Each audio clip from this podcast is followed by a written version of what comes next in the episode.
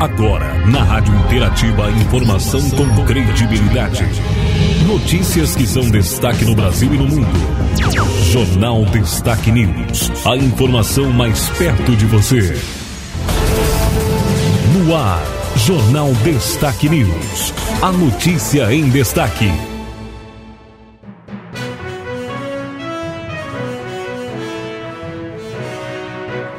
Edição do Jornal Destaque News, a notícia em destaque, edição de terça-feira, 25 de outubro de 2022. As principais informações do dia, as principais notícias para você. Estamos na estação primavera, a partir de hoje iniciando a fase da lua nova, com mudança para a lua cheia na terça-feira, dia 1 de uh, novembro. As informações, melhor dizendo, a lua crescente, né, na terça-feira, dia 1 de novembro. Informações do dia, edição do Jornal Destaque News, as notícias de hoje no Jornal com Credibilidade. A informação com credibilidade no Jornal Destaque News. A informação com credibilidade no Jornal Destaque News, as informações de hoje para você. Nós temos destaques gerais, nós temos informações do dia. Começando pelo nosso estado, Auxílio Brasil, Rio Grande do Sul tem 601 mil famílias contempladas pelo programa. Informação. O Rio Grande do Sul tem 600 601 mil famílias contempladas neste mês de outubro pelo Auxílio Brasil. O programa permanente de transferência de renda do Ministério da Cidadania chega agora a 21 mil novos lares do Estado na comparação com o mês passado. O investimento federal é de 364 milhões de reais. Do total de famílias contempladas, 82,2% tem uma mulher como responsável financeira. O Auxílio Brasil está presente em 497 municípios gaúchos gaúchos. No mesmo calendário, o Ministério da Cidadania paga mais uma parcela do auxílio gás. São quase 175 mil famílias atendidas no Rio Grande do Sul, a partir de um investimento de mais de 19 milhões e meio de reais o Auxílio Brasil registrou mais um patamar inédito na história dos programas de transferência de renda do país neste mês. Ao todo, 21 milhões 130 mil famílias recebem o benefício, a partir de um investimento de 12 bilhões e 800 milhões de reais. O valor do ticket médio no país, que inclui os benefícios complementares, ficou em R$ 609,65 por residência. Para saber mais, acesse cidadania.gov gov.br. Informações então aqui na edição. Agora a gente vem falando mais, falando sobre eleições. Bolsonaro terá de provar falta de inserções em rádio no Nordeste. O Tribunal Superior Eleitoral determinou que a coligação do presidente Jair Bolsonaro apresente provas ou documentos sérios que sustentem a alegação de que inserções a favor do candidato à reeleição deixaram de ser exibidas na região Nordeste. Segundo noticiou a CNN, a coligação de Bolsonaro sequer indicou o nome das rádios ao TSE ou dia e hora em que as inserções deixaram de ser veiculadas. O ministro Alexandre de Moraes, presidente do TSE, cobrou os dados em até 24 horas. Segundo ele, tal fato é extremamente grave, pois a coligação requerente aponta suposta fraude eleitoral, sem base documental alguma, o que em tese poderá caracterizar crime eleitoral dos autores. Moraes ressaltou ainda que a não apresentação de provas pode levar à abertura de inquérito por suposta tentativa de perturbar a eleição. Agência Rádio Web, produção e reportagem, Leno Falck. Obrigada, Leno, pela informação. A gente vem agora falando de como foi o dia, então, dos candidatos à presidência. Eleições 2022. A última semana de campanha antes do segundo turno das eleições começou nesta segunda-feira. O ex-presidente Luiz Inácio Lula da Silva, do PT, passou o dia em São Paulo, enquanto o presidente e candidato à reeleição, Jair Bolsonaro, do PL, cumpriu agendas no Distrito Federal. O principal compromisso de Lula na capital paulista foi um ato realizado à noite no Teatro Tuca, na Pontifícia Universidade Católica. Além de militantes, o evento recebeu artistas, economistas, juristas e políticos que declaram apoio ao petista. O discurso de Lula foi centrado em críticas ao governo Bolsonaro e a defesa de uma proposta de recuperação. Nós já provamos que é possível fazer política de inclusão social. Nós já provamos que é possível cuidar do pobre, aumentar o salário mínimo, aumentar a massa salarial, sem aumentar a inflação. Ou seja, nós já provamos que é possível fazer as coisas. E é por isso que no nosso governo, educação não é gasto, é investimento. E a gente vai voltar a investir muito em educação. Antes do ato na PUC, Lula recebeu jornalistas para uma entrevista coletiva. O candidato do PT disse que a economia deve continuar no centro do debate na reta final da campanha. Também voltou a pregar contra a abstenção e afirmou que fará uma convocação para que a sociedade compareça às urnas no domingo. Jair Bolsonaro, por sua vez, permaneceu no Distrito Federal, onde visitou os acampamentos Nova Jerusalém e Leão de Judá, na zona rural de Samambaia. O presidente discursou para lideranças e moradores, voltou a criticar o MST e exaltou a entrega de títulos de propriedade rural para assentados. Segundo dados do governo, foram 362 mil desde 2019. Quando nós assentamos e damos o título de terra às pessoas, eles passam a integrar de verdade a agricultura familiar. Tem acesso a bancos e na agricultura familiar produzem mais. E sabe que com a terra titulada, as benfeitorias que ele fizer ali ficará para seus filhos e netos. Bolsonaro gravou programas para o horário eleitoral gratuito na televisão enquanto esteve nos acampamentos. Ainda em Brasília, o presidente almoçou com ministros e integrantes do governo e concedeu entrevista ao site Metrópolis. Entre os temas abordados, o candidato do PL disse que, caso seja reeleito, vai trabalhar para extinguir as emendas de relator do Congresso o chamado Orçamento Secreto. Agência Rádio Web. Produção e reportagem, Bruno Moreira. Dando sequência às informações. A Agência Rádio Web na cobertura das eleições 2022. Sobre as eleições deste ano, então a gente dá sequência aqui falando sobre a pesquisa IPEC trazendo o número de votos válidos aí na intenção de votos conforme resultado. A diferença das intenções de voto entre o ex-presidente Luiz Inácio Lula da Silva do PT e o presidente Jair Bolsonaro do PL se mantém em 8% em relação a votos válidos. Isto é o que mostrou o levantamento do Inteligência em Pesquisa e Consultoria Estratégica, o IPEC, que foi divulgado no final da segunda-feira sobre a disputa pela presidência da República no segundo turno das eleições deste ano. Neste cálculo dos votos válidos, são excluídos votos brancos e nulos, mesma prática feita pela Justiça Eleitoral para determinar o resultado da disputa. Lula tem 54% das intenções de voto em relação a votos válidos, enquanto que Bolsonaro 46. Houve manutenção dos percentuais em comparação ao levantamento anterior divulgado no início da semana passada. A pesquisa atual foi feita entre o último sábado, dia 22, e esta segunda, 24. Segundo informa o IPEC, foram entrevistadas 3.008 pessoas de 183 municípios. A margem de erro é de dois pontos percentuais para mais ou para menos e o nível de confiança de 95%. No recorte, incluindo votos brancos, nulos e a opção não sabe ou não respondeu, Lula tem 50% das intenções de voto, Bolsonaro 43%, brancos e nulos 5% e não sabe ou não respondeu 2%. Todos os percentuais se mantiveram iguais ao da pesquisa do IPEC que foi divulgada na segunda-feira, dia 17.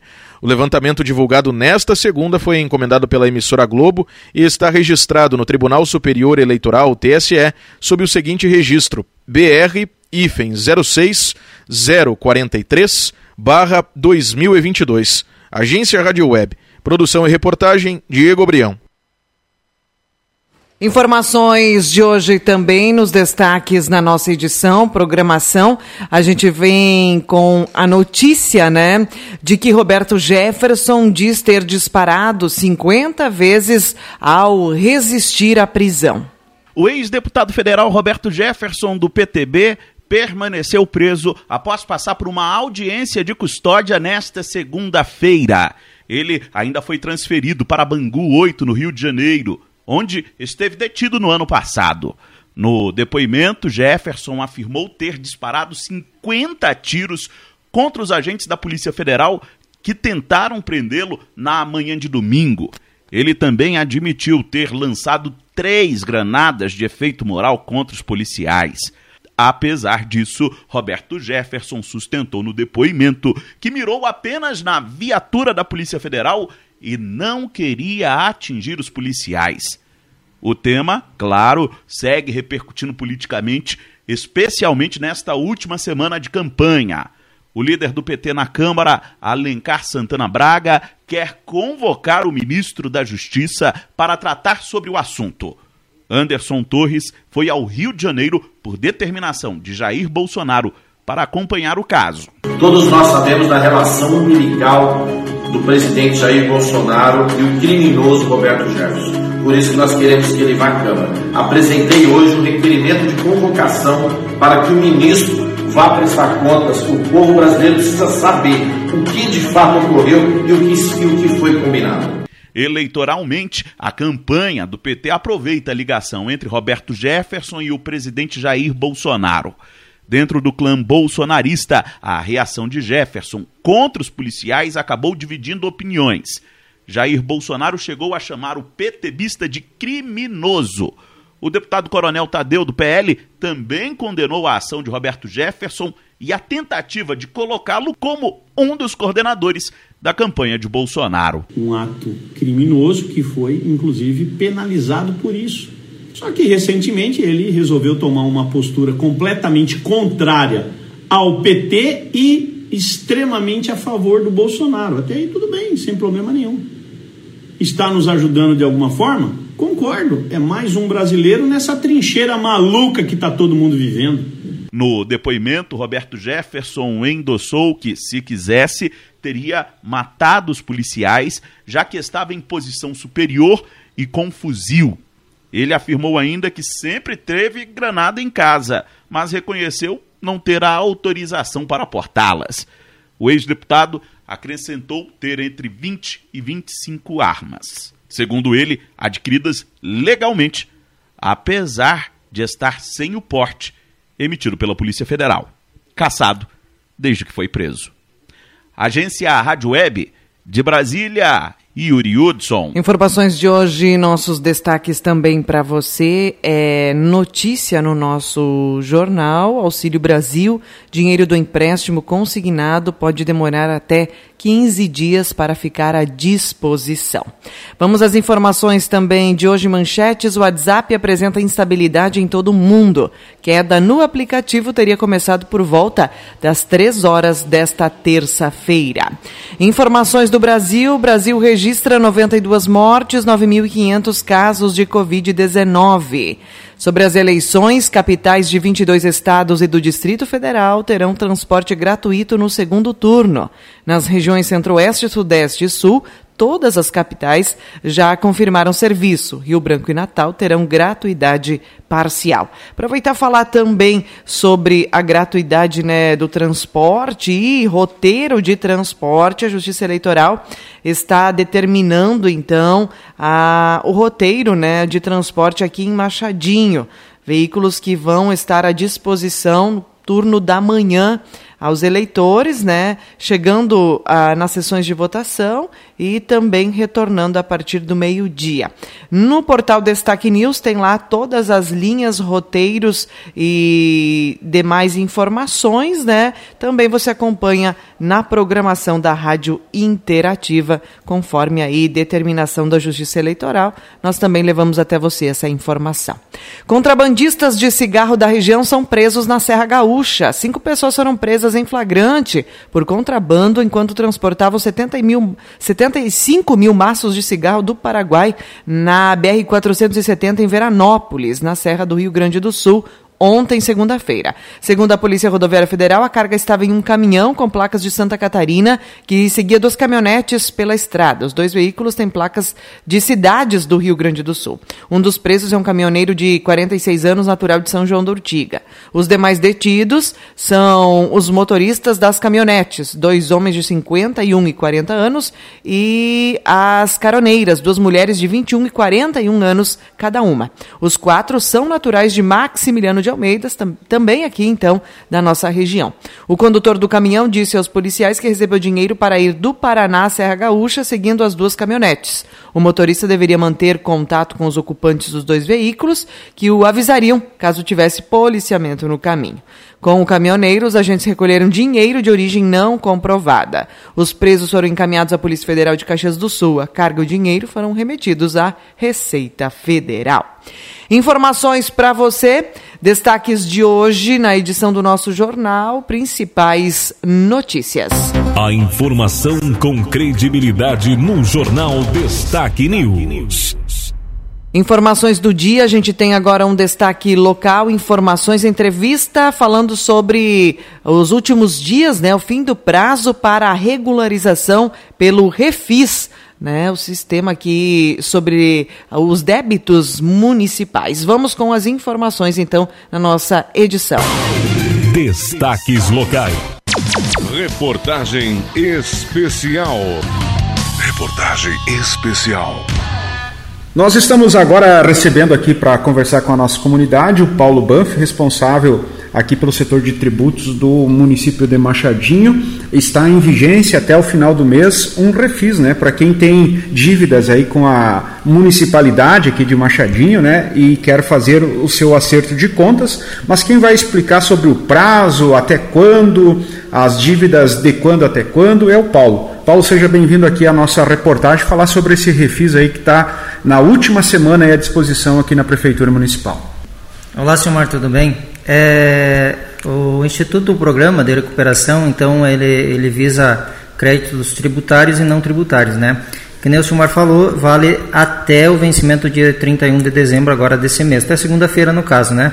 E tanto vale para as dívidas que tem é, dívida ativa de 2021 a, a anterior, a 2022 não entra. A parcela, ela tem um rebate de 100% de juro e multa. Então vale a, vale a pena aderir ao, ao programa. É, vale salientar também que as pessoas que têm é, dúvida é, tem que entrar dentro do site ou vir até na prefeitura falar comigo ou com a Tatiana para verificar se tem esse débito, né? Então se entrar no site da prefeitura vai ter lá Tá lá o site, a cidadão, certidão negativa, insere os dados lá do CPF e vai ver se tem o certidão. Se sair a CND positiva, é porque tem débito. Se sair certidão negativa, logicamente não, não tem débito nenhum. Isso vale para pessoa física e pessoa jurídica, isso CNPJ, CPF? Isso aí, tanto no CNPJ eh, como no CPF. E o pessoal que quiser daí posteriormente, se apareceu alguma dívida aí com a municipalidade, quiser fazer esse acerto, lembrando que é com vencimento até o dia 31 de dezembro de 2021, isso quer dizer o ano passado, né? Então está valendo esse refis até dia 31 de outubro agora de 2022. Se tiver alguma dúvida, vem até a prefeitura buscar maiores informações enfim fazer esse acerto Uh, vocês explicam melhor como fica a questão aí né, nos rebates aí do júri, de multa, enfim, né, Paulo? Isso aí, é justamente isso. Tem o rebate de 100% de júri e multa, tá? Então vale a pena aderir ao programa. Posteriormente, Paulo, essas dívidas que não forem quitadas, pessoal aproveitando agora o, o refis, o, como ficará essas dívidas? Bom, a partir do depois do dia 31, então será emitida a certidão de dívida ativa e, logicamente, irá todo esse processo aí irá para o fórum. Né? Será encaminhado uma guia e vai encaminhado para o fórum. É, o pessoal às vezes tem dúvidas sobre, só reforçar, as pessoas que não que tem dúvida, é, por gentileza passe na prefeitura para ver, não deixar ir para o fórum, que é um, um processo é, depois de regularização bem mais demorado para fazer. E também, né, Paulo, isso é tudo uma exigência do próprio Tribunal de Contas do Estado, né? Justamente, isso aí tem que, tem que, tem que fazer e tem que fazer, não tem outra, outra solução. Tem que, se não tem acerto, vai para o fórum.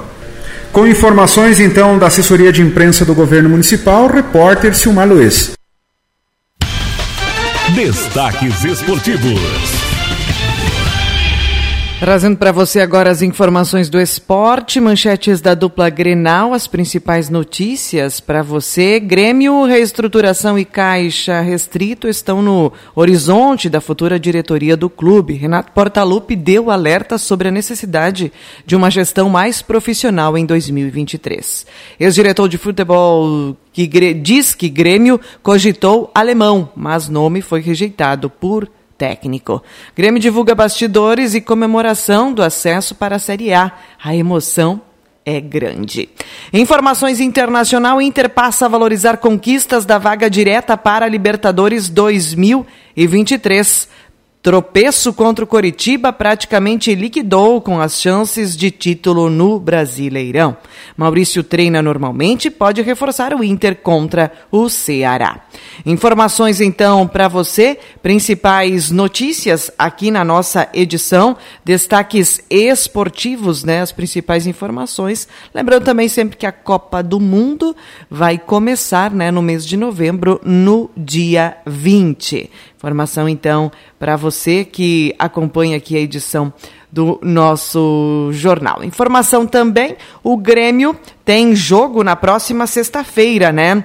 Uh, sexta-feira tem jogo do Grêmio, então, Tombense e Grêmio, às 19 horas. O Internacional joga, então, a data do jogo né, do clube será, então, no dia 2 de novembro. América Mineiro e Internacional, então, jogo uh, previsto, as informações do clube.